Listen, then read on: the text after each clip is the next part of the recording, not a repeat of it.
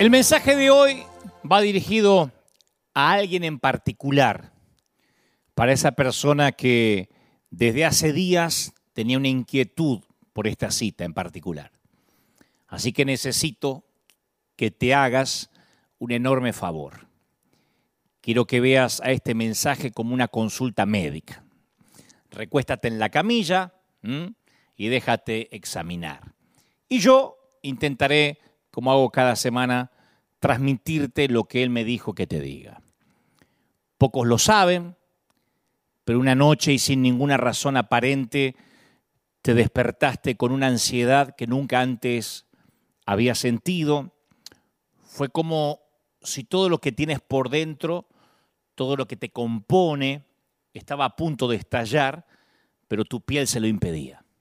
Todo dolía, pero dolía de una forma tan extraña que ya te resignaste a buscar la forma de describirlo. Cuando comenzó, quizás era una, una sensación de malestar, una especie de inquietud omnipresente que te acompaña donde vayas y se queda contigo, hagas lo que hagas. Sientes como que algo no va bien, aunque no lo puedes identificar. Es un estado de, desasosiego que te priva de calma. Una infelicidad que no se marcha, que te enturbia los momentos agradables. Perdiste la risa y no sabes por qué. Y en esa insoportable sensación de querer que todo acabe, que el presente desaparezca, te sientes como flotando en la nada, ¿no? Es una suerte de displacer que te roe las entrañas y dejas de dormir. Yo pienso que de todas las manifestaciones de lo que te está pasando, esta quizás es la más cruel, porque si dejas de dormir, dejas de soñar. ¿Mm? Al menos antes huías de ti mismo por las noches. Ahora ya no hay paz, no hay oasis posible, no puedes desconectarte de tus pensamientos, no te puedes escapar del malestar. Y al principio dejas de disfrutar, nada te satisface, todo te irrita, y cuando te das cuenta, ya tienes el cuerpo de un zombie. Si te lastimas, parece que no duele como una callosidad emocional y física. Y esa insensibilidad parece proporcional a lo profundo del pozo en el que estás hundido. Porque cuanto más hundido estás, menos sientes. Cuanto más te desgarras por dentro, más te desconectas por fuera. Y con la capacidad de sentir, se van tus energías. Continúa, yo sé que has continuado, hace un año que vienes así, pero en modo piloto automático. Haces la tarea de las casas, haces las compras, sales a trabajar, pero no estás ahí. La depresión duele. Y no es una metáfora. Hace mal, la sientes en el pecho, en la cabeza, en las entrañas. Y la gente de la iglesia nunca ayuda especialmente porque no te entiende, no entiende lo que te está pasando, ni le enseñaron a entenderlo. Entonces, cuando compartiste lo que te cuesta identificar que te pasa, te dicen que te pongas a orar, que te pongas a cantar.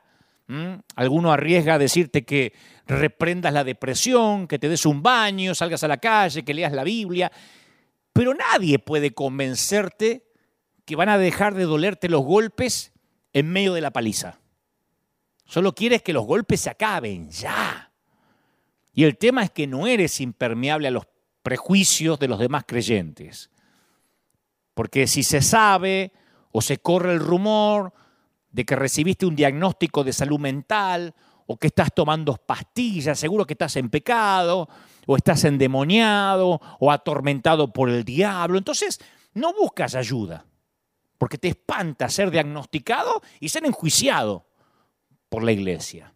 Los prejuicios evangélicos, como lo hemos dicho aquí cada fin de semana, son un grave problema sanitario. Y por culpa de eso, buscas ayuda cuando ya estás muy metido en la crisis y tienes más dificultades para recuperarte. No la buscaste antes porque tenías miedo justamente a la crítica, al prejuzgamiento. Y la depresión duele de una forma completamente diferente a cualquier dolor físico que hayas experimentado. Yo estuve en esa estación de la vida. No se deja comprender. La, depresión, la tristeza crónica no tiene una solución inmediata. No eres plenamente consciente de que algo anda mal hasta que algo se rompe en tu interior. Y después te diagnostican, porque tarde o temprano tienes que ir a un profesional. Y ahí la sospecha que tenías se convierte en certeza. Estás roto por dentro. Y lo peor es que no tienes la menor idea de cómo repararte. Y te niegas a pensar que tienes una enfermedad que te avergüenza contarle a otros cristianos. Pero la tienes. Y no se soluciona con un par de suturas, con un dos, tres puntos. Ni con que te oren imponiéndote las manos. Ojalá fuera así de fácil, pero no lo es. Entonces, la pregunta es, o la primera pregunta es, ¿cómo reparas algo, algo que sabes que está dañado, roto, pero no sabes cómo está dañado ni en dónde lo está? ¿Cómo saber si debes rendirte ante esta nueva normalidad? Decir, bueno, se ve que a partir de ahora voy a morir así, triste y depresivo, o tienes que resistir y pelear. La depresión es como estar condenado a vivir contigo mismo cuando sabes que eres tu peor enemigo. Te convierte en la jaula de la que más quieres escapar, pero no puedes hacerlo porque se trata de ti. Es un camino a través de la oscuridad. No hay señales, no hay vistas panorámicas. Capaz que hace más de un año que no ves un destino claro. Y todo lo que define tu cielo es una nube gris. La depresión es, querramos reconocerlo o no, es un asesino silencioso, un parásito del corazón. Es un parásito, una larva de la mente. Pues sabes que deprimir significa, como el término lo dice, hacer más pequeño lo que normalmente es. Yo sé que hubo un momento en que solo deseaste una noche de sueño sin interrupciones. El mensaje de hoy va para alguien que hace noches y noches que no puede dormir seguido, seis horas. Y lo que es peor, por la mañana no sientes deseos de vivir. Y claro, te despiertas, tienes que levantarte, pero porque te toca, no porque quieres. ¿Y sabes qué es lo peor? Que el Señor me mostraba esta semana que casi nadie te predica sobre esto. Casi nadie nos predica sobre esto. Cuando yo pasé momentos de estos, no me hablaron. No me decían que esto es parte de lo que me podía ocurrir. Solo nos hacen repetir frases ridículas y pretenden que nuestra tristeza se vaya así por la mañana. Pero la depresión es una condición humana que no respeta la estatura espiritual de nadie. Grandes héroes cristianos sufrieron depresión. Grandes líderes pelean con la tristeza. Lo que pasa que muchos lo disimulan bien o continúan, o respiran hondo y sacan fuerza de algún lugar, pero hay un momento que terminan rotos, quebrados, quemados. Se acabó el verano, se terminó la primavera, y este mensaje es para los que están viviendo un invierno eterno. Sientes como si te hubieses mudado a la Antártida, al Polo Norte o al Polo Sur, el que te guste más. O sea que el Señor le dijo a Noé que él y su familia iban a ser librados de la destrucción venidera, todos conocemos la historia de Noé, pero que iban a ser la esperanza del mundo. Y Dios le dice, yo establezco mi pacto contigo, le dice a Noé, y con todo ser viviente. De este momento en adelante yo estaré contigo, te daré una señal de mi pacto, que es el arco iris. El arco iris que no lo inventó la comunidad gay, eso ya estaba en las escrituras hace muchísimos años, cuando Dios lo puso como pacto de que no se iba nunca más a inundar la tierra. Entonces, cada vez que Noé veía el arco iris en el cielo, recordaba lo que Dios había prometido, sabía que, que no estaba solo. Así que yo creo que Dios debe haber estado muy presente en los días de arco iris. Ahora, avanzamos unas pocas generaciones más. Un día Dios viene a un hombre que se llama Abraham y Dios le dice, yo voy a hacer un pacto contigo. De aquí en adelante ustedes serán mi pueblo y yo seré su Dios. Yo estaré contigo y te daré una señal del pacto. Y esta va a ser la circuncisión. yo mientras meditaba en esto digo, me imagino a Abraham diciendo, ¿y no hay más arcoíris? no tendrás un arcoíris, tiene que ser circuncisión el pacto. No podríamos usar un anillo, un apretón de mano secreto o algo así.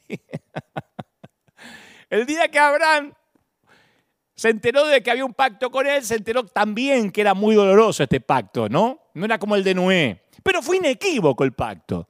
Dios fue muy claro también con Abraham. En los días de arco iris es difícil no ver la presencia de Dios, porque está ahí el arco iris. O el pacto que Dios hizo con, con Abraham. En los días de arco iris, en los días de verano, en los días de primavera, el velo que separa lo natural de lo sobrenatural se vuelve tenue. Yo nunca tuve una, una experiencia como la de Noé, como la de Abraham, si no te la contaría, pero nunca tuve. Yo nunca presencié una visitación eh, verificable, así de, Dios de manera empírica, ¿no?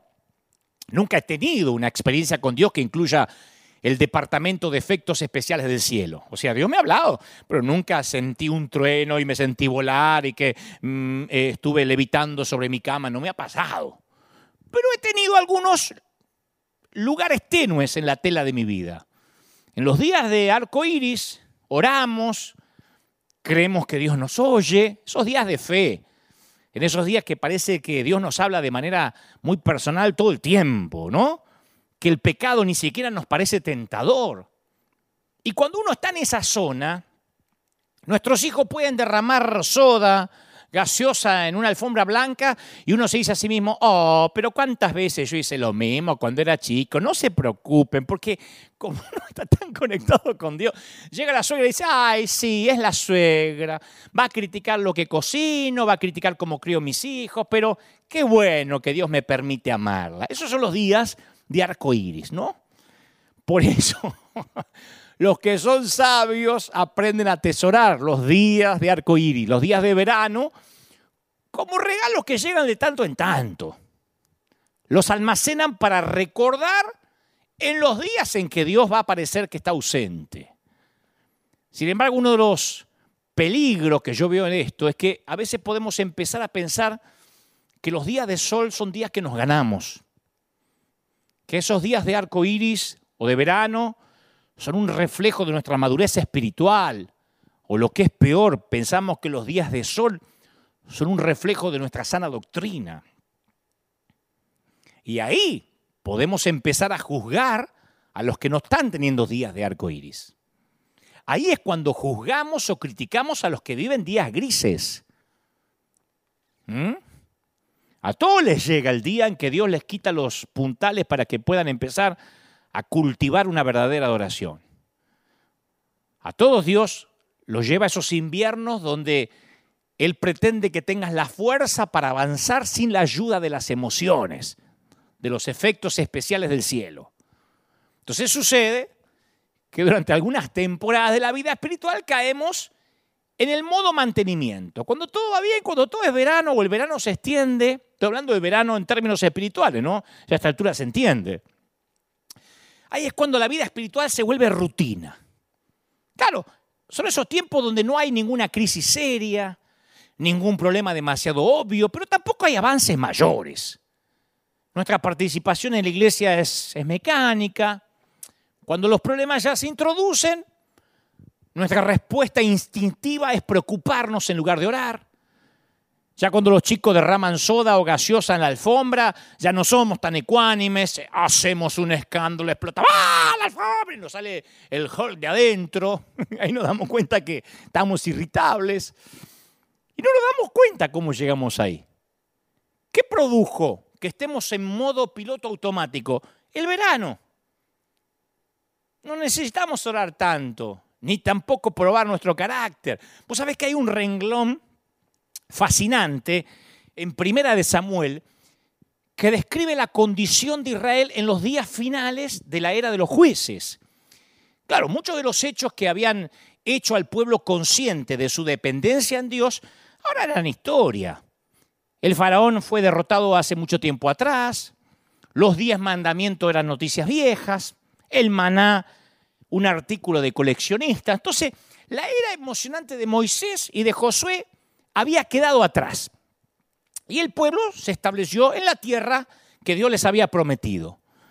Todo había quedado atrás, el tiempo los milagros. Y el escritor describe el clima espiritual en estas palabras que te hielan la sangre.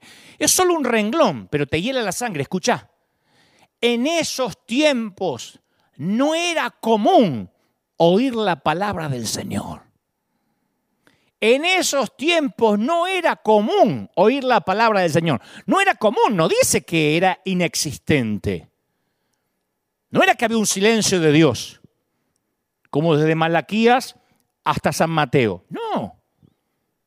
No era común oír la voz de Dios. El pueblo no estaba en una rebelión seria. El tabernáculo sigue abierto para la adoración, todavía se elevan oraciones, los sacrificios todavía se ofrecen. Pero este, este tiempo es un verano que hizo que la gente se acostumbrara. Los cielos declaran la gloria de Dios, pero el pueblo está como cambiando de canal. Como decimos acá siempre, lo sagrado se les volvió común. Viste que cuando al principio comenzamos a llevar un nuevo reloj, lo sentimos en la muñeca constantemente y después ni siquiera nos acordamos que está ahí. Porque el cuerpo se acostumbra. Cuando la gente se muda a una casa nueva, hace una lista de cosas que hay que reparar, remodelar, porque el aspecto de esas cosas es intolerable. Decimos, hay que cambiar esto y esta ventana no me gusta. A veces compramos o rentamos una casa con, que tiene el gusto del dueño anterior o del inquilino anterior. Y decimos, no, esto hay que cambiarlo. Cinco años después, a lo mejor todavía tenemos la misma lista, y la falta de reparación ya no nos fastidia, está bien, nunca cambiamos la ventana, lo provisorio quedó provisorio. O sea, aceptamos la vida espiritual en modo mantenimiento de la misma forma. Lo racionalizamos porque pensamos, bueno, yo no estoy metido en ningún pecado serio, escandaloso, no he hecho nada para poner en peligro mi, mi ida al cielo, me va bastante bien. Y nos olvidamos que Jesús nunca dijo, yo he venido para que a ustedes les vaya bien. Entonces tenemos un desorden de déficit de atención espiritual que Dios tiene que irrumpir porque nos ama. Tengo en tu contra, tengo en tu contra, le dijo Jesús a la iglesia de Éfeso que has abandonado tu primer amor. Entonces, ¿por qué Dios no nos da un arco iris los siete días de la semana para que no abandonemos el primer amor? ¿Por qué no nos envía sueños o, no sé, o epifanías a todos nosotros cada noche? ¿Por qué los creyentes no nos levantamos anoche? Dios me habló. Anoche se me paró al lado de la cama. ¿Por qué? ¿Por qué no nos enciende una zarza en cada esquina? Yo me crié en congregaciones así donde la espiritualidad se medía por las epifanías que cada uno tenía. ¿eh? Y cada uno venía y contaba un testimonio más grande que el otro. A mí Dios se me presentó anoche, al lado de la cama, rubio, ojos azules. Ajá, yo lo vi pelirrojo, dice la otra. O sea, cada uno tenía una experiencia extra sensorial para contar. Bueno, esto no suele ocurrir. Y tal vez se deba a que Dios quiere que aprendamos, que aprendamos a verlo en lo ordinario antes que depender de lo extraordinario. A lo mejor se debe a que si Dios tuviera que usar efectos especiales cada vez que quiere hablarnos, si cada vez que Dios te quiere hablar o dar unción, te, te, la tiene que dar los gritos con música de fondo, reciba, reciba, reciba, ahora, ahora, ahora, ahora, para que vos escuche, es como una madre que entrena a su hijo a prestarle atención solo cuando ella le grita. Un hijo que no aprende a escuchar el susurro de la madre tiene un problema auditivo o la mamá tiene un gran problema para educarlo. Entonces Dios quiere enseñarnos que esas temporadas de incertidumbre, esos momentos de depresión, de tristeza, yo sé que has escuchado todo y nada te llena, pero dame una oportunidad. Esos momentos son oportunidades para crecer. Vos decís, la incertidumbre, la duda me va a hacer crecer. Yo hasta dudo que voy a ir al cielo. Sí, mira, hace poco en una conferencia de prensa le hicieron una pregunta a Marcelo Bielsa. Lo conocemos los argentinos como el loco Bielsa. El actual técnico de, Leeds United de la Premier League de Inglaterra. Entonces, estaba ahí en la conferencia de prensa y le dice, Bielsa, ¿cómo maneja usted la incertidumbre y la ansiedad de no saber cómo va a ser el resultado de la liga, del campeonato? Y la respuesta de Bielsa, que siempre son geniales, fue inolvidable. Dijo, si lo que vos estás buscando, viejo, es certeza, elegiste el deporte equivocado. El fútbol es, no es certeza. Claro, el no saber no quiere decir que estás condenado a la ansiedad. Yo te voy a decir algo, el no saber exige confianza, exige tener fe. No sabes lo que te va a pasar mañana ni el mes que viene. Bienvenido a la raza humana. Dios nos hizo de modo que podamos saber el puntaje final de ayer, pero no sabemos lo que va a pasar mañana. Eso no quiere decir que estamos condenados a la ansiedad. Quiere decir que si lo que estás buscando es certidumbre, es saber, bueno, elegiste ser parte de la especie equivocada. Aquí abajo hay que andar por fe, no se puede andar por vista. Entonces nosotros queremos ser capaces de predecir, queremos tener el control, pero el mundo de las personas es otro mundo. Cuando se trata de gente, confiar es mejor que controlar. Una de las primeras cosas que yo tuve que aprender como líder de una congregación, que yo no tenía que controlar a nadie, que tenía que enseñar y confiar. Es la única forma de hacerle honor a la libertad y a la dignidad de una persona. ¿Qué hace uno cuando confía en alguien? Corre un riesgo, ¿o no? Voy a un restaurante que vos me recomendaste. Y estás corriendo un riesgo, y yo también corro un riesgo. Corres un riesgo al recomendarme si no me gusta y yo corro un riesgo en creerte. Leo un libro porque me decís que es bueno. Yo te cuento un secreto y veo si eres capaz de mantenerlo de manera confidencial. Corre un riesgo. Te pido que seas mi amigo. ¿Me vas a traicionar? Te invito a que seas mi socio en el negocio. ¿Me vas a hacer fracasar? ¿Qué sé yo? La confianza es algo que tiene lugar entre las personas. La confianza es lo que mantiene unido al mundo de las relaciones personales. Cuando confío en ti, yo tomo un fragmento de mí mismo, de mis cosas, de mi dinero, de mi tiempo, de mi corazón y lo pongo en tus manos. Y sabes que soy vulnerable. Yo te doy el regalo de mi confianza y vos me das el regalo de tu fidelidad. Ese es el don de la incertidumbre. ¿Está claro? Grabate esto. Mientras exista la duda, es el único tiempo en que necesitas la fe. Cuando las dudas desaparecen, la persona ya no necesita la fe. Aquí en River, y lo saben los que son de la familia, una, o cada, una vez por mes o una vez cada 15 días le suelo decir a la gente, si usted tiene problemas con el estacionamiento, si acá hay que hacer mucha fila para entrar, busque iglesia de queridos amigos y le nombro los pastores con nombre y apellido. Le digo, aquí está la querida iglesia de Dani de León, la iglesia del pastor Azurdia, llamada final, eh, tienen una Rick Warren si te gusta una iglesia gringa. Yo le doy nombres de colegas porque yo tengo confianza. Si no les gusta, ¿para qué quiero tener a alguien a disgusto en la congregación? Y yo sé que el control no le da dignidad, no le da libertad a la gente. Me tiene que pedir permiso antes de visitar otra iglesia. Ese control es inseguridad mía. Yo estoy seguro de lo que Dios me mandó a hacer y decir, punto. A lo mejor no te gusta más este menú y querés buscar otro. Esa es tu libertad. Yo te doy confianza. Y en mi confianza, a lo mejor me das fidelidad, a lo mejor no. Si no me la das, quizás no me la merezco o no me la querés dar. Y esto es en todo. El escritor de Hebreos dice, sin fe es imposible agradar a Dios. Y es cierto. No podemos agradar a Dios sin fe. Pero sin fe es imposible agradarle a nadie. Trata de hacer un amigo sin tener fe. El amigo te dice, ¿me prestás un libro? ¿Y qué me firmás de que me lo vas a devolver? Perdes el amigo. Trata de casarte sin tener fe. Trata de criar a un hijo sin aprender a confiar. En todo es fe. Y en todo se corre un riesgo. Por eso yo siempre tengo desconfianza de los que afirman a la ligera, porque no digo que todos los que lo dicen no es verdad, pero muchos a la ligera suelen usar, tengo una palabra del Señor. Dios me dijo, Dios me dijo.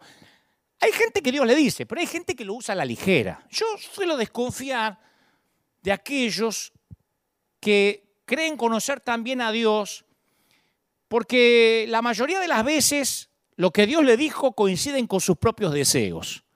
Me encuentro con muy poca gente que Dios le dice que deje un trabajo que gana mucho dinero por creerle a Dios por nada. Me encuentro con poca gente que Dios los envía, los saca de la comodidad y ellos dicen, ¿sabes que Dios me está mandando a un lugar sin comodidad? Generalmente Dios le dice cosas que les gusta a ellos, ¿no? Por lo general. Yo me acuerdo que en una ocasión cuando yo era chico, una mujer se puso en pie en la congregación. ¿Viste en esos tiempos que las profetas o los profetas podían interrumpir al pastor mientras predicaba? Vos dirás, ¿eso pasaba? Sí. El pastor estaba predicando y empezaba alguien como un, como un motorcito que se iba prendiendo. Te iba avisando, guarda, guarda que eh, viene, viene una transmisión satelital. ¿Te acuerdas cuando estabas mirando la tele y eras chico y el gobierno, ¡pum!, te cortaba la película porque había un comunicado oficial? A partir de ahora, LRA Radio Nacional transmitirá desde casa de gobierno a la hora que sea. Bueno, así eran las profecías cuando yo era chico. El pastor decía, vamos a leer la señal de ajuste te decía viene. Entonces se paró una vez ahí y dijo, tal como estuve como con Abraham, tal como estuve con Abraham cuando dirigió a los hijos de Israel por el desierto, del mismo modo estaré con ustedes, dice el Señor. Y se sentó. Y todos, amén, amén. Y entonces el esposo le habla, le susurra algo al oído a la profeta. Y la mujer se para de nuevo y dice, así dice el Señor, me equivoqué, fue Moisés. claro, yo digo, cuando estas cosas pasan, a las claras habla de que a veces decimos cosas que nos gustaría que Dios dijese, pero que Dios no está diciendo. Pero el punto es el siguiente. Job es un libro lleno de dudas. Job es el principal escéptico. De ese libro, el que más duda, el que menos sabe qué dice el Señor, es Job duda del carácter de Dios. ¿Mm? En un momento dice Job, sepan que es Dios quien me ha hecho daño, Él me ha atrapado en su red. Oh, palabras duras. Job duda de la bondad de Dios. Las saetas del Todopoderoso me han herido y, y mi espíritu absorbe su veneno. Acusa a Dios de estar ausente, en silencio. A ti clamo, Dios pero no me respondes. Y en cambio los amigos de Job están seguros de los caminos de Dios. Tratan de, de hablarle a Job en nombre de Dios para, para curar su duda. Sin embargo, cuando Dios habla, está del lado de Job. Y se muestra irritado con esos amigos que sabían o creían saber lo que Dios quería. Dice Dios, porque a diferencia de mi siervo Job, lo que ustedes han dicho de mí no es verdad. Entonces yo veo que de alguna manera hay más fe en la confusión y en la duda honesta de Job que en la certeza santurrona y religiosa de los amigos. Porque los religiosos siempre carecen de humildad de la incertidumbre. Viste que siempre hay gente que sabe lo que Dios piensa, sabe lo que Dios le agrada, sabe la música que Dios le guste, sabe la ropa que te tenés que poner que a Dios le agrada. Conocen todo. Yo creo que si baja Dios y dice, te voy a decir lo que me agrada, no, yo sé lo que te agrada, así que cállate la boca. Porque ellos saben lo que piensa Dios, lo que siente Dios, lo que va a decir Dios, lo que va a hacer Dios, todo, todo, todo, todo saben. Claro, y no aprenden porque la incertidumbre es lo que nos hace aprender. Y algunos, en algún momento lidiamos con las dudas, las tratamos de reprimir, las sofocamos, porque pensamos que está mal. Pero la incertidumbre es un aguijón que necesito para examinar no solo la evidencia, sino también mi corazón. Yo te, yo te digo una cosa, a mí me es fácil, más fácil creer en Dios en los días de sol, ¿cómo no? Cuando es verano la vida es fácil, en el invierno se complica. Capaz que podés mudarte a alguna parte del mundo para evitar el clima frío, capaz que decís, me voy a vivir a, a Cancún, a Florida, pero no hay un lugar en el que puedas mudarte para escapar del invierno espiritual. Y necesitamos aprender a aferrarnos a Dios cuando parece que Dios nos ha soltado. El invierno puede venir cuando alguien ha perdido su trabajo, tiene una profunda tristeza o incluso vergüenza, porque ya no está seguro ni quién es. Sin su trabajo perdió su identidad, o por lo menos eso siente. El invierno puede llegar el día que te llega la noticia del resultado del laboratorio médico. Todos esos sueños que diste por sentado, que, que, verías a tus hijos casarse, que envejecerías con tu cónyuge, que verías a tus nietos, que ibas a morir cuando estuvieras listo, de viejito, en una cama, ahora todo se te hace añicos. Tal vez el invierno viene cuando te sientes que fracasaste como papá, que eres abuelo y ningún nieto te quiere ver, porque tu hijo le habla mal a tus nietos. O llega el día cuando alguien que querías con todo el alma y el corazón se murió, y vos oraste con intensidad y pasó lo inevitable. Entonces cualquiera de esos infortunios puede helarte el alma. Cualquiera de esas cosas puede anunciar la llegada del invierno a tu vida. Pero lo más duro del invierno es que parece que Dios se fue. Eso es lo más duro. Lo demás te lo aguantás, pero cuando parece que Dios se fue, el salmista decía, ¿por qué me rechazas, Señor? ¿Por qué escondes de mí tu rostro? Hablamos de eso la semana pasada. Ese es el dolor más grande del salmista. Vos sabés que hay ciertos libros de la Biblia, eh, Eclesiastés, Lamentaciones, muchos de los salmos son libros invernales. Pero en toda la historia humana nadie ha incorporado el invierno más que Job. Cuando uno va a la historia de Job, al principio es como debería ser. Dice Job, eh, es un hombre, era un hombre recto, intachable, que temía a Dios y vivía apartado del mal. Tan cauteloso era el tipo que ofrecía sacrificios diarios por sus hijos. Decía, por si acaso estos vagos pecaron. Tal vez estos, estos cabezas de termo pecaron, así que por la duda yo voy a ofrecer un sacrificio. O sea que no solo estaba pendiente de él, sino de la familia. Y la cantidad de bendiciones que recibe Job es proporcional a la cantidad de obediencia que ofrece. Al tipo tendría que haberle terminado bien sus días. Tenía, con la vida que tenía, tenía que haber vivido un eterno verano, ¿o no? Temeroso de Dios, nunca dejaba de ofrendar, amaba a Dios, recto. ¿Por qué no vivió un eterno verano? Primavera al menos. No, el invierno le llega a Job. Y el invierno es una temporada en donde cosas muy malas le suceden a un hombre muy bueno hay una disputa entre Satanás y Dios, y a Satanás se le permite desatar el caos, el invierno en la vida de Job. Ahora, vos imagínate un teatro con dos escenarios, un escenario más abajo y otros más arriba. Como estás leyendo el libro, estás viendo los dos escenarios. Somos eh, testigos preferenciales. Es esencial esto en el relato, porque nosotros sabemos lo que pasa en ambos escenarios, lo que pasaba en el cielo, pero lo que está en la tierra en el caso de Job, ellos no saben lo que pasa en el cielo. Todo lo que ellos pueden ver es lo que está sucediendo ahí en la tierra. Entonces, todo lo que Job sabe es que perdió su ganado, su riqueza, sus criados y sus hijos. La pregunta clave en el escenario superior, de hecho, la pregunta clave de todo el libro de Job, viene cuando Satanás pregunta, le pregunta a Dios, ¿y acaso Job te honra sin recibir nada a cambio.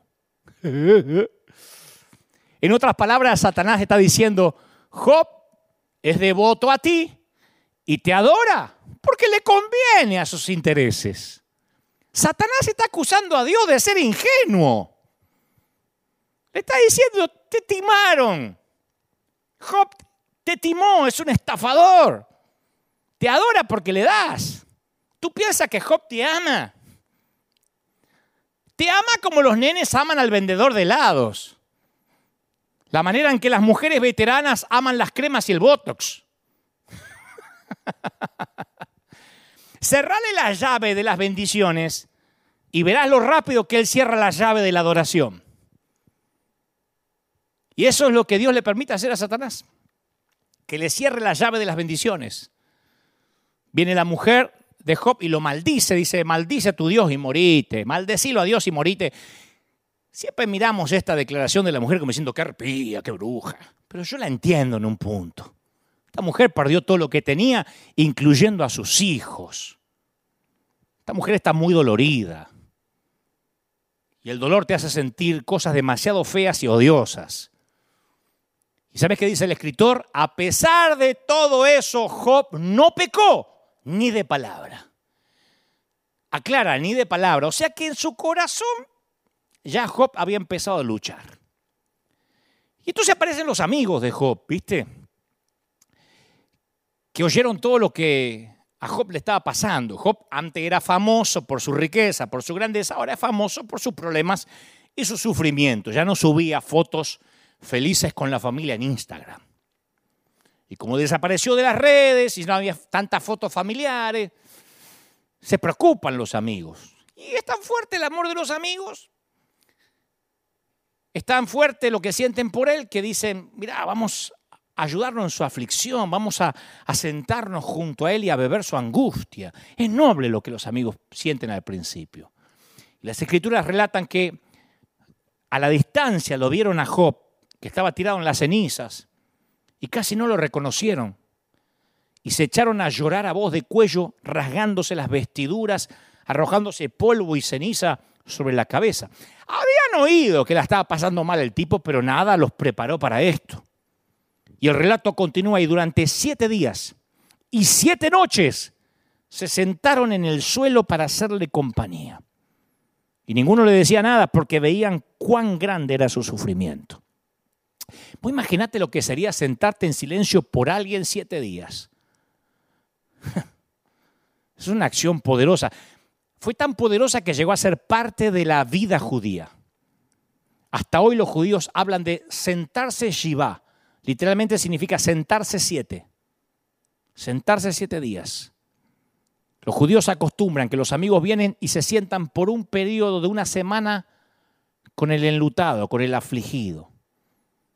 Es el más grande ejemplo bíblico de lo que Pablo después le ordena a los romanos. Lloren con los que lloran. Lloren Fíjate vos que nos olvidamos de eso. Es como que en la iglesia nos dicen, no, ustedes tienen que reír con los que ríen y los que lloran hay que hacer los que rían. Lloren con los que lloran. Si no hubiese dicho Pablo, busquen una explicación para darle respecto a por qué están llorando. ¿Qué es lo que más le molesta al que está sufriendo el invierno, la depresión? Que le quieran buscar una explicación. Pablo hubiese dicho, recuérdenle que, que, que todo va a salir bien que se dejen de llorar, que confiesen la victoria. No, lloren con los que lloran. Porque si vos te estás muriendo de frío en el invierno y alguien te quiere explicar de que el frío no existe, que lo rechaces, que te empoderes en contra del frío, lo que necesitas es que te abriguen. Pero después de los siete días, los amigos de Job van a hablar, y bastante. Y se van a meter en problemas porque le sale el argentino de adentro y hablan. Y hablan y se meten en problemas. Ahora voy con eso. Porque me importa qué es lo que hace Job. Job también, después de siete días, habla. Y ojalá que pudiera repetir lo que dijo al principio, en la primera oleada de invierno, cuando en el capítulo 1 dijo, el Señor me ha dado y el Señor me ha quitado. Bendito sea el nombre del Señor. Si él hubiese repetido esas palabras que dijo en el capítulo 1, ahí la prueba se acababa. Job sería un librito cortito. Pero en vez de eso dijo, dice la Biblia que después de esto Job rompió el silencio para maldecir el día en que había nacido. Maldito el día de mi cumpleaños. Esta es la clase de cosas que mantiene a Job fuera de los congresos de empoderamiento, ¿ve? No lo quieren invitar. Y por los próximos 28 capítulos, Job derrama un nivel de amargura, confusión, tristeza, ira contra Dios que te aturde. Si estás deprimido y te lees el libro de Job de corrida, te querés suicidar en adhesión. 28 capítulos quejándose. Claro, el tipo quiere saber por qué está deprimido, por qué Dios lo olvidó, y es una llaga tan viva que los amigos no lo pueden aguantar. Esos que se quedaron siete días en silencio se pudrieron. Porque los amigos de Job creían lo que muchos creen hoy. Los amigos de Job se habían instruido en la doctrina del algo habrás hecho. siete días te acompañamos. Después, si esto no cambia, y macho, empezá a buscar qué hiciste. Algún muerto en el ropero tenés.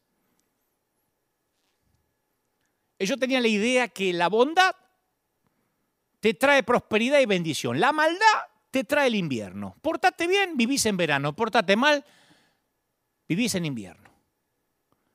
Cuando los tipos estaban en silencio, a Job lo ayudaron, lo acercaron a Dios. Cuando hablaron, lo alejaron de Dios, la arruinaron. Job, si está deprimido, macho, algo habrás hecho. Un hijo de Dios no puede deprimirse. Una cosa es tener un día, dos, lo tuyo ya va para largo, ¿eh? Esto de estar triste es satánico. Arrepentite, busca dónde está el pecado. Eso le dijeron los amigos. Yo digo, no puede ser tan actual. Viste que uno dice, el libro de Job es viejo. Estos argumentos que expresan los amigos de Job, decime si no se repite en nuestras iglesias. Cuando estás en el invierno, lo que más empeora en el dolor son los propios creyentes. Me ha pasado a mí muchas veces. Estás en el hospital, la estás peleando, ¿viste? Viene alguien y te dice, ¿sabes por qué estás acá? Porque querés. Tenés que hacer guerra espiritual, querida. Y reclamar la salud que te robó el diablo. La querés matar y decir, Señor, yo te la mando a esta. Estás ahí orando por tu papá, por, por, tu cónyuge, por tu hija, y viene alguien y dice, ¿sabes por qué no se sana? Porque le falta fe. Así, tu abuela. Vamos, levántese esa cama, salga debajo de la sábana, que eso de estar deprimido no es de Dios. Un hijo de Dios no tiene que tomar medicamentos ni pastillas y te las agarra te las tira por el inodoro, lo querés matar con lo que te salieron la pastilla. Entonces asociamos el bienestar con la presencia de Dios y damos por sentado que el sufrimiento, que la depresión significa algo habrás hecho mal. Tras lo que te está pasando, la culpa de que, qué hiciste mal para estar así. Fíjate que nadie escribe un libro, ¿dónde está Dios cuando todo me va bien? ¿Dónde está Dios en los veranos? ¿Quién cobra una herencia?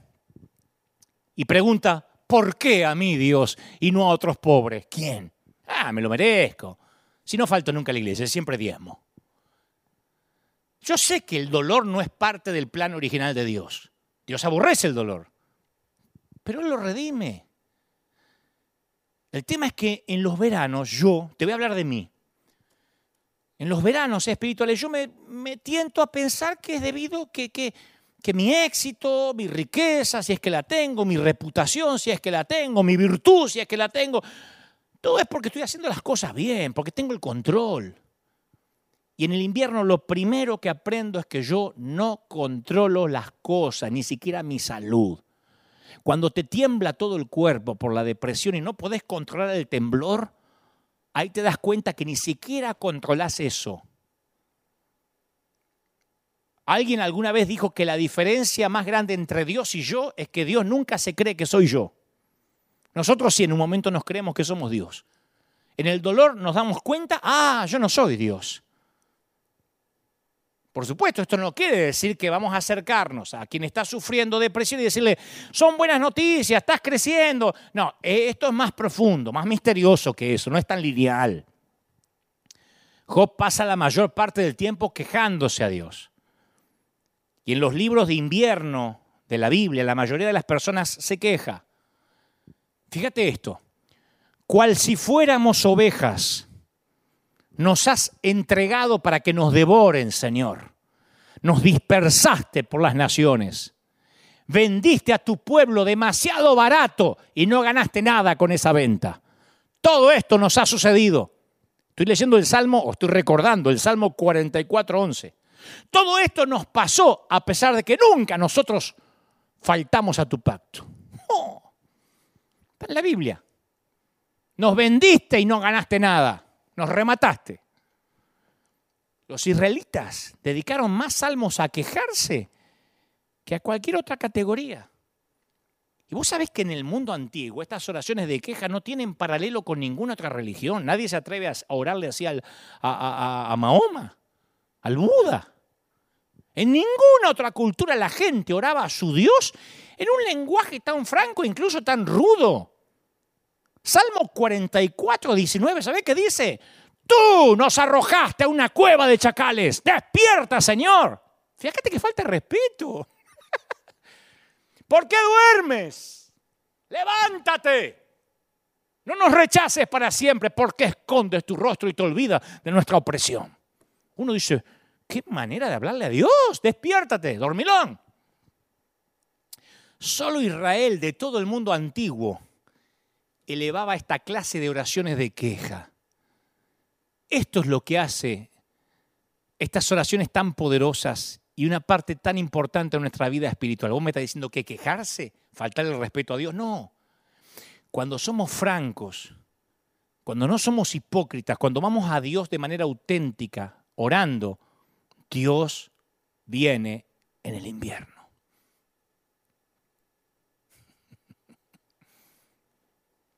Tal vez venga de maneras inesperadas.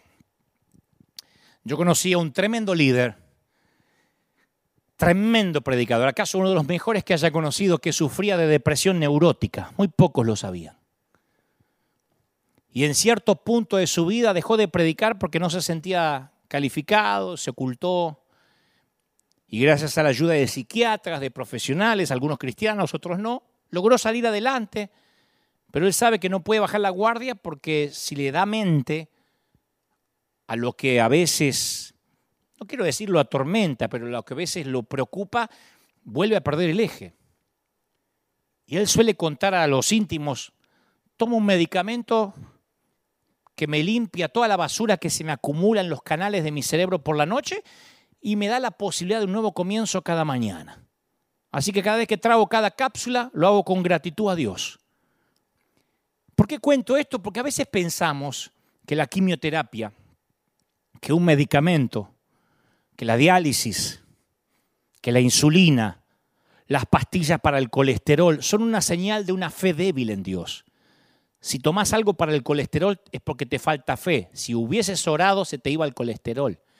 En el subconsciente creemos eso. ¿Sabes por qué te hacías diálisis? Porque no confiaste en que Dios te diera riñones nuevos por la noche.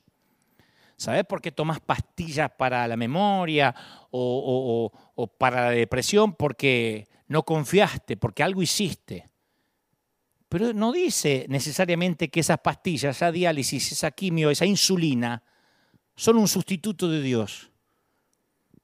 Dios está presente en los sabios, en los doctores, en los científicos que hacen la sinapsis, las neurotransmisiones eh, del cerebro, las estudian para que funcionen bien. Capaz que la debilidad en realidad es rehusar, debido a nuestra ceguera y obstinación, la ayuda que Dios nos está ofreciendo. Capaz que la debilidad no es que tengas colesterol o, que, o que te suba el azúcar.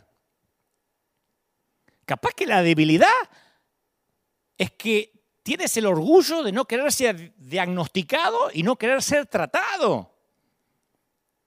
Dios ve todo. Dios ve tu depresión desde que empezó. No es que te abandonó a las pastillas, Dios ve todo, hasta cuando fuiste al médico, cuando fuiste al profesional. Ciertamente he visto la opresión que sufre mi pueblo en Egipto, he visto, lo he escuchado quejarse de sus capataces, conozco sus penurias. Yo me pregunto si Moisés lloró al oír estas palabras. Cuando Dios conmovido dijo, he visto, los he oído llorar. Dios no es un rey que quiere que todos sus hijos sean bufones que lo hagan reír y que canten cantos de victoria. Él te ve llorar. Y sea lo que sea que te agobia, una larga enfermedad, quiebra, sufrimiento en la familia, divorcio, confusión en cuanto a tu carrera, una depresión que no puedes explicar, una pérdida. Hace una pausa por un momento y oí estas palabras que el Creador te susurra, príncipe, princesa. No te angusties. Te he visto. Te he oído. Confía en mí. Yo sé lo que estás pasando y me importas. Te hago un, paréntesis chiquitito y te cuento rápido una historia, pero chiquito. Dios le dice a Abraham que va a tener un hijo, pero nunca llega. Rápido. La Biblia narra que en Medio Oriente las madres sustitutas eran una opción. no había fertilización asistida. Así que las madres sustitutas eran una opción para dejar descendencia. Sara le pregunta, le presenta un plan a, a su octogenario esposo y le dice, ve y acuéstate con la esclava Agar. Y tal vez por medio de ella voy a tener hijos. La historia está en Génesis 16.2. Capaz que algún varón está diciendo, qué lindo que me propongan algo así, pero no era digno. Abraham y Sara van a buscar formar una nación mediante este método poco convencional que Dios no les mandó.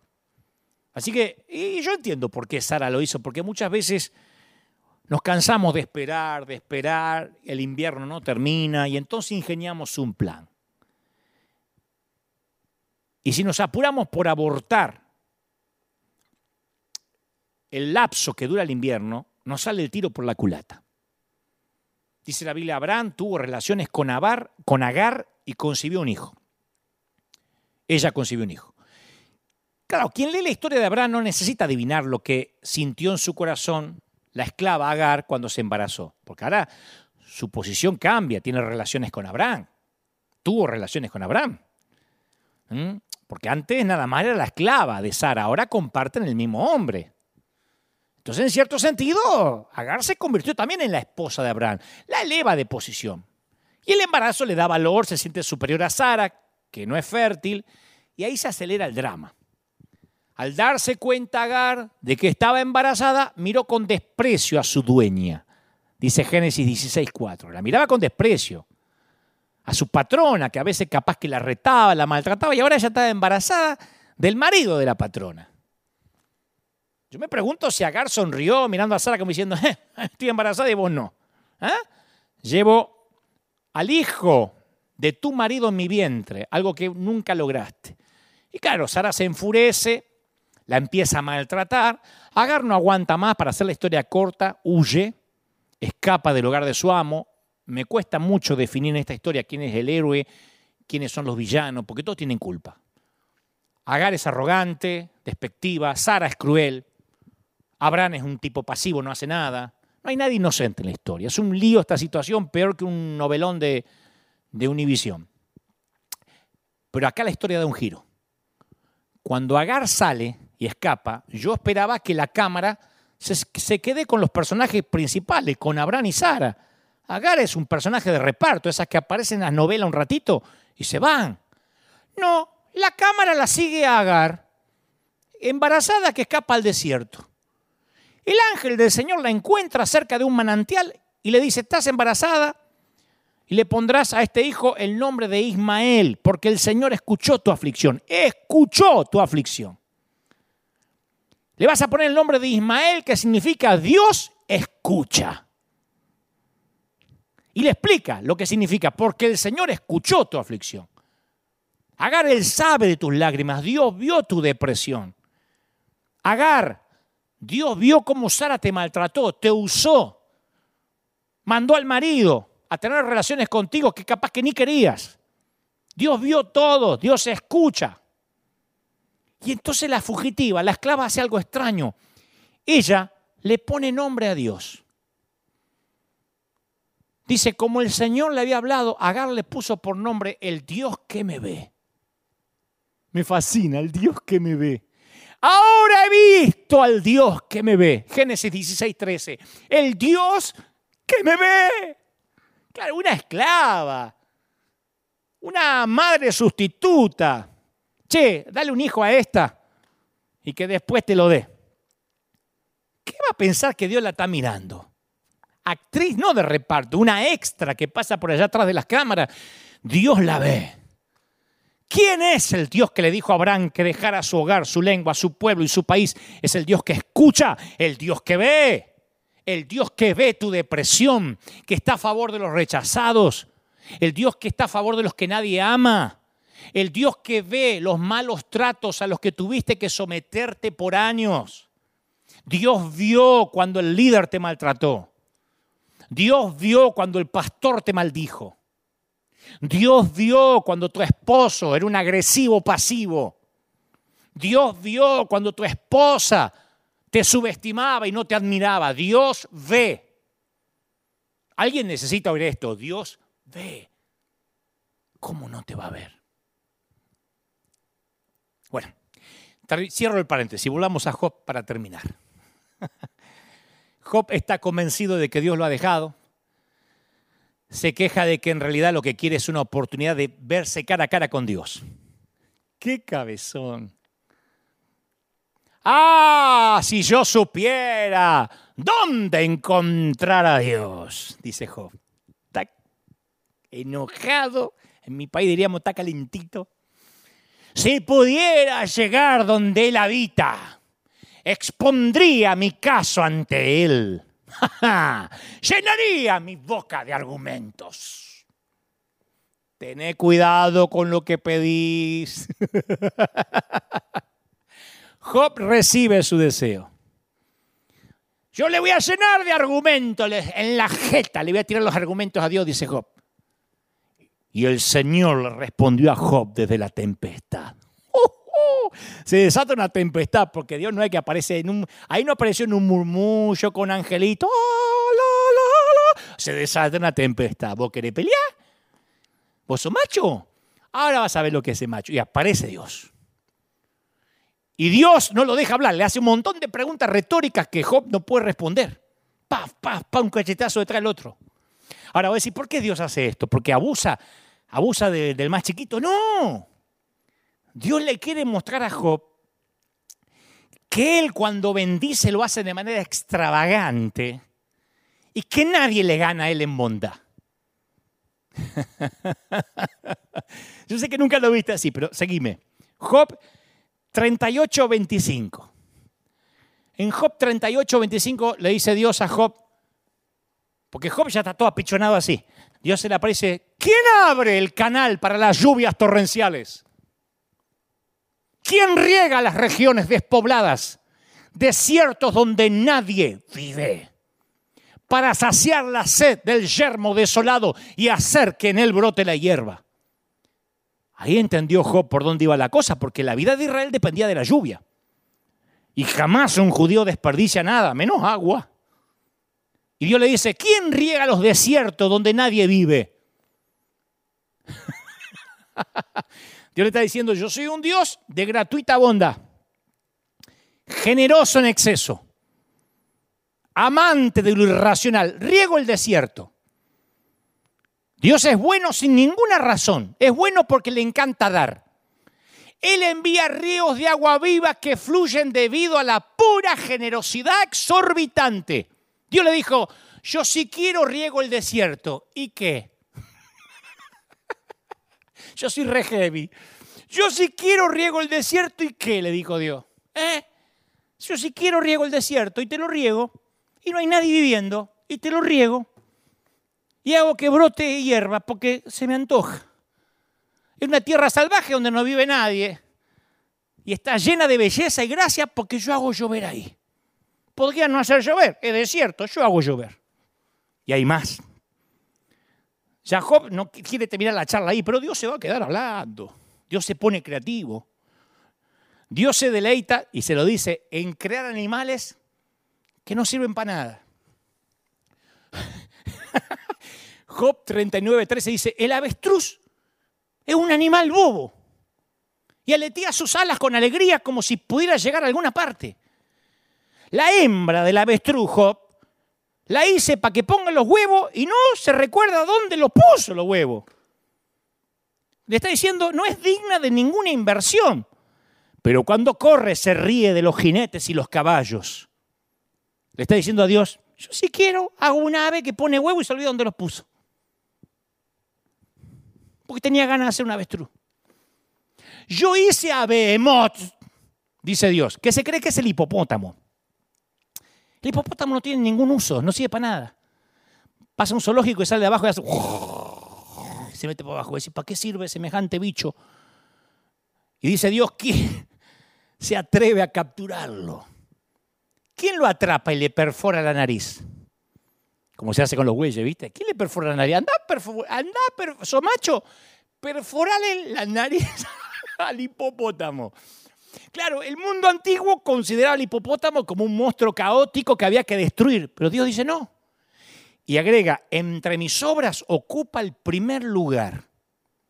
Cuando vos te pregunté, después del ser humano, o antes de crear al ser humano, ¿cuál fue el animal que Dios dijo, ¡ah! Con esto me lucí. El hipopótamo. Es como que dijo, lo mejor que hice. Estaba creando a full ese día. Ese día estaba, uh, estaba full. Estaba creando a full y hice el hipopótamo. Ese día estaba reinspirado. Me levanté una mañana y dije, ¿qué puedo hacer? Me voy a hacer un hipopótamo. Job está así. Dios se deleita en el toro salvaje que nunca lo podés usar para el arado. Dice, me deleito en el asno salvaje que nunca va a ser domado y que se ríe del arriero. En el leviatán, que era una bestia marina, que nadie puede atrapar. La pongo ahí en el agua y no lo pueden pescar. No hay nada, dice Dios, en el mundo que se le parezca. ¿Por qué Dios le dice todo esto a Job? Porque le está haciendo entender que Dios crea, cuida, da y se deleita en animales que parece que no son útiles para nada se deleita en la belleza de la criatura menos estratégica. Lo que Dios le está diciendo a Job es, no te des por vencido este invierno, no va a durar para siempre. Yo soy la clase de Dios que ama irracionalmente, sin razón alguna, que crea un avestruz y ama al hipopótamo. No me sirven para nada y los amo. No hay nadie en el desierto y hago llover. Me voy a olvidar de vos, cabezón. A mí me fascina esto porque esta extravagante esta extravagancia de Dios, este extravagante amor de Dios me incluye. Yo no me considero un soldado de Dios, un siervo valioso del reino. Yo soy un payaso. Y soy el equivalente capaz celestial de un avestruz. Ni siquiera creo que soy un rinoceronte. No fuimos hechos para ser perfectos, fuimos hechos para encantarle. Yo creo que Dios se ríe conmigo. Me fascina. Como que Dios dice, mira, hice a Dante. Mira qué raro que es el tipo. Le preguntan si es pastor y dice que no. Hace 50 años que no se cambia el peinado. Mirá, y lo amo. Claro, Job nunca se entera de la conversación que hubo en el cielo. ¿Viste? Es como nosotros que vivimos en el escenario de abajo. El invierno viene, no sabemos por qué. Pero Job descubre algo haya Dios. En un momento dice, de oídas te había oído, pero ahora mis ojos te ven. Ya esa frase es suficiente para redimir tu invierno. Con esa frase te digo algo, vale la pena el frío.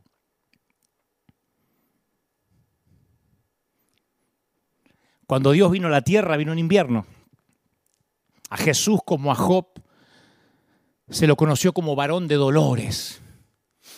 Él mismo atravesó el invierno de la ausencia de Dios. ¿Te acordás? Dios mío, ¿por qué me has desamparado? Y después voy a la mayor parte del último capítulo del libro de Job y es un epílogo porque Dios le dice a los consoladores de Job, a los amigos, estoy muy irritado con ustedes. Porque a diferencia de mi siervo Job, lo que ustedes han dicho de mí no es verdad. Nos olvidamos de esto, porque los amigos de Job decían, estás así porque algo habrás hecho. Si te hubieses portado bien, Dios te hubiese bendecido y nunca te hubiese quitado lo que tenías. Y Dios irrita y dice, eso es mentira acerca de mí. Yo no soy el genio de la lámpara que se me frota y doy deseos. Él habló bien de mí, con todas sus dudas, enojado pero ustedes no. Imagínate el asombro de los tipos. Job se queja de Dios y ellos defienden a Dios. Claro, porque no tenés la sana doctrina. Te pasó eso porque tu mujer se cortó el cabello. Y Dios se asoma y dice, no, Job tiene razón. Ustedes no, cabezas de termo. Ustedes no tienen razón. Claro, a Dios le revolvió la panza, el estómago, que estos tipos dijeran, repitieran la acusación de Satanás. ¿Sabes por qué te ama Job? Porque lo bendecís. Cerrale la llave de la bendición y él va a cerrar la llave de la adoración. Y estos tipos van y repiten las mismas palabras de Satanás. Si haces las cosas bien, Dios te va a bendecir. Por eso Dios se irritó. Le dice, Job, ora por ellos para que los perdone. Me imagino la conversación que tuvieron estos religiosos con Job. Tuvieron que ir a pedirle, ora por nosotros para que nos perdone. Tuvieron que cambiar su doctrina. y luego, en las palabras finales, escucha esto, porque esto te va a partir la cabeza como me la voló a mí. Pues yo te dije que esta era una charla de café con Dios que ibas a tener. En las palabras finales el escritor dice algo que nosotros lo pasamos por alto, pero los, los lectores antiguos lo habrían captado. ¿eh? Dice que Job tuvo más hijos, Dios lo bendijo, al doble. Y luego da los nombres de las hijas de Job. No da los nombres de los hijos, da los nombres de las hijas. En toda la genealogía hebrea esto no tiene precedente, no se había oído nunca. Primera vez que se conoce el nombre de las hijas en una genealogía. Sí, ¿por qué? Es más, los nombres son re extraños. Viste que los nombres de la Biblia son expresiones del carácter, de la intención divina. Te llamarás Israel, príncipe con Dios. Los nombres hebreos son muy serios porque expresan una virtud, un carácter, una verdad teológica. Los nombres de las hijas de Job son nombres que significan, que tienen que ver con la belleza. Una llama Gémina. Gémina, que significa paloma, que es una ave encantadora. La segunda hija se llama Cecia, que quiere decir canela, una, una especia muy delicada en esos tiempos. Y lo mejor es el nombre de la hija número 3, Keren Apuk. Keren Apuk, que quiere decir sombreado del ojo. Job le puso nombre de maquillaje, como si vos le a tu, hijo a tu hija Séfora, L'Oréal París, Steel Lauder. No solo eso, déjame avanzar, Job le da una herencia. En el mundo antiguo, dominado por el hombre, un padre con siete hijos ni hubiese pensado en dejarle algo a una hija. Porque los hijos varones eran los estratégicos, los útiles. Estaban obligados a cuidar los hijos varones de sus padres en la vejez. Las hijas no eran estratégicas ni indispensables. El dinero que iba a las hijas se usaba para cuidar a los padres de sus esposos. Al suegro. Era como poner dinero en el fondo de pensión para otro. Así que, ¿por qué el escritor incluiría esto de la herencia a las hijas y el nombre de las hijas? Porque ahora Job se deleita y le da amor a las criaturas menos estratégicas. Ahora conoció a Dios y él está bueno, lleno de gracia. Ahora Job es generoso de manera extravagante. Es amante de una forma irracional. Él ama y da sin razón alguna. Che, no se le da herencia a las hijas. Yo sí. Si Dios riega el desierto, si Dios crea la avestruz que se olvida los huevos, Creó el hipopótamo que no nos sirve para nada. ¿Te recuerda a alguien? Claro, Satanás estaba completamente equivocado en cuanto al viejo Job. El viejo sabía. Y la pregunta central en Job eh, ¿puede, es, ¿puede un ser humano aferrarse a Dios, al amor, a la fe, incluso en pleno invierno? Sí. Sí, porque el invierno justamente es para eso. Job nunca vio el escenario superior, ¿eh? Nunca se enteró de la plática de... Hasta que llegó al cielo nunca se enteró. Me imagino que eso estaría grabado en el cielo. Cuando llegó, Dios le dijo, ¿querés te pongo la grabación de lo que pasaba mientras que a vos abajo te rascabas con una teja? Te cuento la charla de arriba. Ese habrá reído. Es como cuando ves el making of, el backstage de una película, ¿viste? Y te muestra cómo hicieron los efectos. Ahí se enteró que su fidelidad tenía un significado cósmico nunca supo que había algo eterno en juego en su vida transitoria. Y ahí, sentado en el montón de ceniza, rascándose la llaga de su piel con pedazo de teja y ollas rotas, deprimido, confuso, Job descubrió que las personas en dolor a veces aprenden mejor que cualquier otro. No estaba solo, no está solo el cielo y el infierno están esperando ver qué haces o dices. Eso es lo que te está pasando en tu invierno. Te doy un consejo que no me pedís. Hay que confiar en el autor. Tienes que empezar a creer que Dios tiene una buena razón para mantener sutil su presencia en tu invierno. Porque eso permite a criaturas pequeñas y frágiles como nosotros, los seres humanos, la capacidad de amar de verdad, de escoger amar de verdad. ¿Viste cuando vas detrás de un patrullero? Te encontrás que hay un policía delante, por lo menos acá. Ahí bajás la velocidad rápido, no lo pasás. Y no necesariamente porque tenés un corazón bueno y seas buen conductor, te querés ahorrar la multa. Y Dios quiere que a Él se lo conozca, no de una manera abrumadora. Él no quiere quitarnos la posibilidad de un amor que elegimos con libertad. No quiere que digamos, no acelero porque me va a castigar. Él quiere que lo amemos. Uno nunca sabe dónde Dios se va a asomar, ni por medio de quién va a hablar, o en qué improbable escenario va a aparecer. Después de la resurrección, María Magdalena estaba directamente mirando a Jesús y pensó que era el jardinero, el empleado de servicio de jardinería. La Biblia dice que Dios está presente siempre, pero a menudo de maneras inesperadas. Dios viaja de incógnito. Es el maestro del disfraz. Cuando Dios descendió para estar con nosotros, Emanuel se le llamó despreciado y rechazado por los hombres. Así que Dios descendió, nació en un pesebre, consiguió un empleo en la industria de la carpintería, serruchando madera y clavando clavos ocho horas al día. Dios estaba en cada página de sus contemporáneos, pero nadie lo reconoció porque todos esperaban a alguien que se pareciera al tipo que vemos en la bóveda de la capilla sixtina. ¿Dónde está Dios? ¿Cree que te diga dónde está Dios? Está justo al lado de tu cama.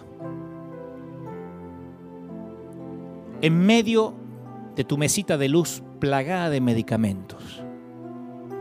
Ahí está, al lado de la insulina. Sentado al lado tuyo mientras que te cambian toda la sangre acariciando tus cabellos mientras te tapas la cara con la manta, echa un ovillito en el sillón. Se agazapa donde uno menos lo espera. Y Job pensó que tenía que controlar su vida, que podía controlarla teniendo una vida santa, ofrendando. Pobre. Él asumía que las bendiciones eran el resultado de su comportamiento. Pero aprendió una lección. Dios está a cargo, Job y Job decidió que Dios fuera Dios. Mira, yo no soy psiquiatra ni, ni tengo un talonario de recetas, pero aprendí unos principios chiquititos que a mí me ayudaron mucho en la depresión y en la tristeza. Repetí conmigo. No tengo que revivir el ayer. Tengo que aprender de él. Y buscaré misericordia para mis errores del ayer. El sol ya se puso en el ayer. El sol todavía no salió mañana. Así que hasta mañana no puedo cambiar mañana. Hoy voy a vivir el hoy. Esta es mi jurisdicción. Enfrentaré los desafíos de hoy con las fuerzas del hoy. Bailaré el vals de hoy con la música de hoy.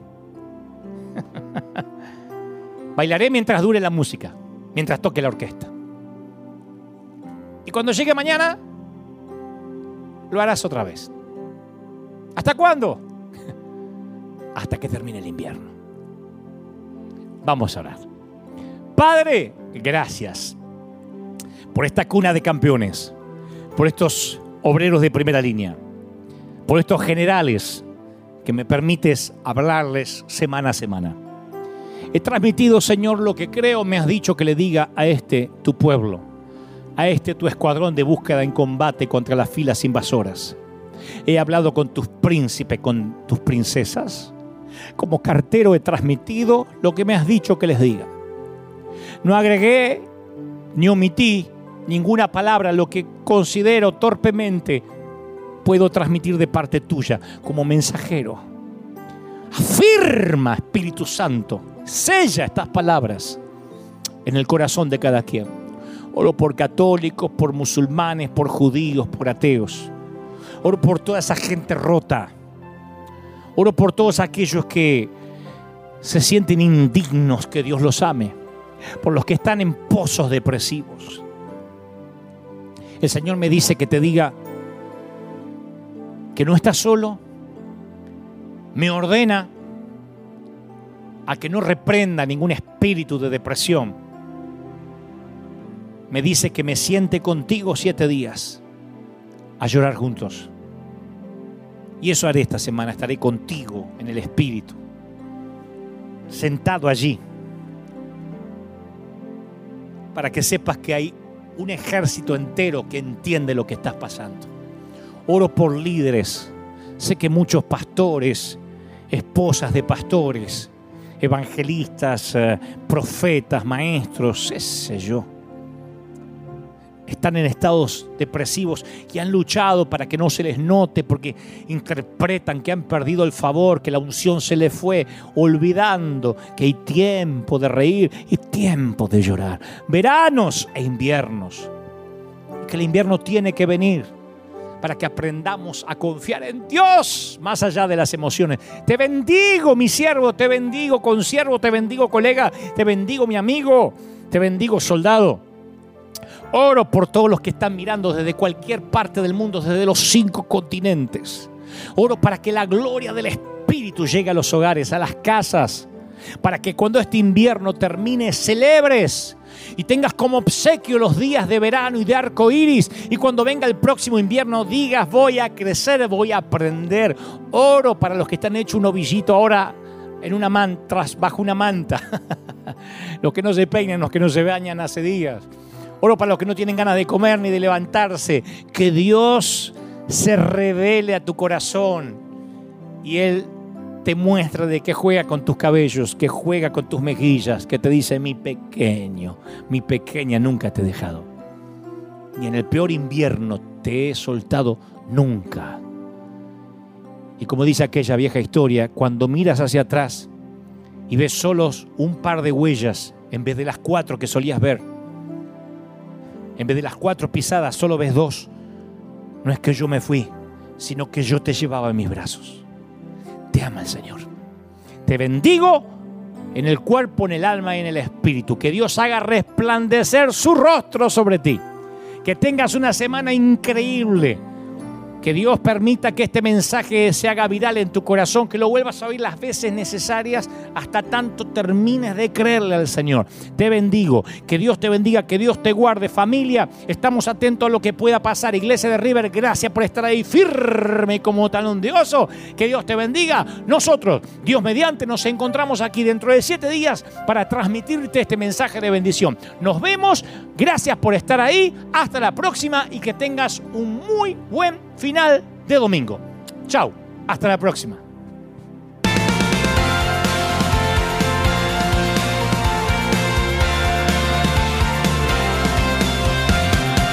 Apareciste una noche de soledad, abandonado y perdido te reconocí. Tu voz diciéndome no temas, yo estoy aquí.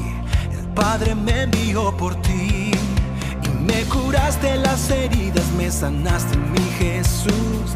Todas mis cargas las dejaste allí en la cruz. Algo tan grande no lo puedo comprender. Oigo tu dulce voz diciéndome una y otra vez. oh, oh, oh, oh eres bienvenido, eres amado